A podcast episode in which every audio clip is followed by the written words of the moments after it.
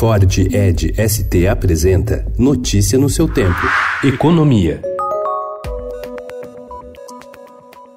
Enquanto o governo prepara um super pacote de privatizações, os bancos públicos saíram na frente, puxaram a fila de venda de ativos. Capitaneadas por Caixa Econômica Federal e Banco do Brasil, as operações somaram quase 16 bilhões de reais nos 200 dias da administração do presidente Jair Bolsonaro. O primeiro passo do novo presidente do BNDES, Gustavo Montesano, para abrir a caixa preta da instituição, tarefa definida por ele próprio como meta zero, de máxima prioridade, será pesquisar sobre o tema. É necessário saber como e quando o BNDES começou a ser identificado como caixa preta, disse Montesano ontem, durante reunião com o senador Álvaro Dias, do Podemos do Paraná. Depois da pressão do setor da construção civil, o governo estuda agora limitar os saques das contas do FGTS em 500 reais neste ano. O valor máximo seria para contas ativas dos contratos atuais e inativas de contratos inativos.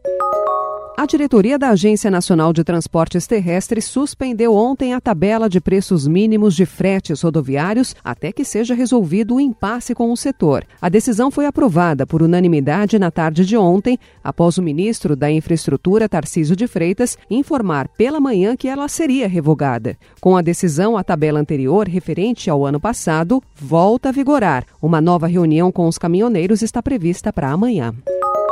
Com a lenta recuperação econômica puxando para baixo a arrecadação de tributos, o governo teve de fazer mais um bloqueio no orçamento federal neste ano. Depois de cortar cerca de 30 bilhões de reais no primeiro bimestre, a equipe econômica anunciou ontem que congelará mais de 1,45 bilhão de reais.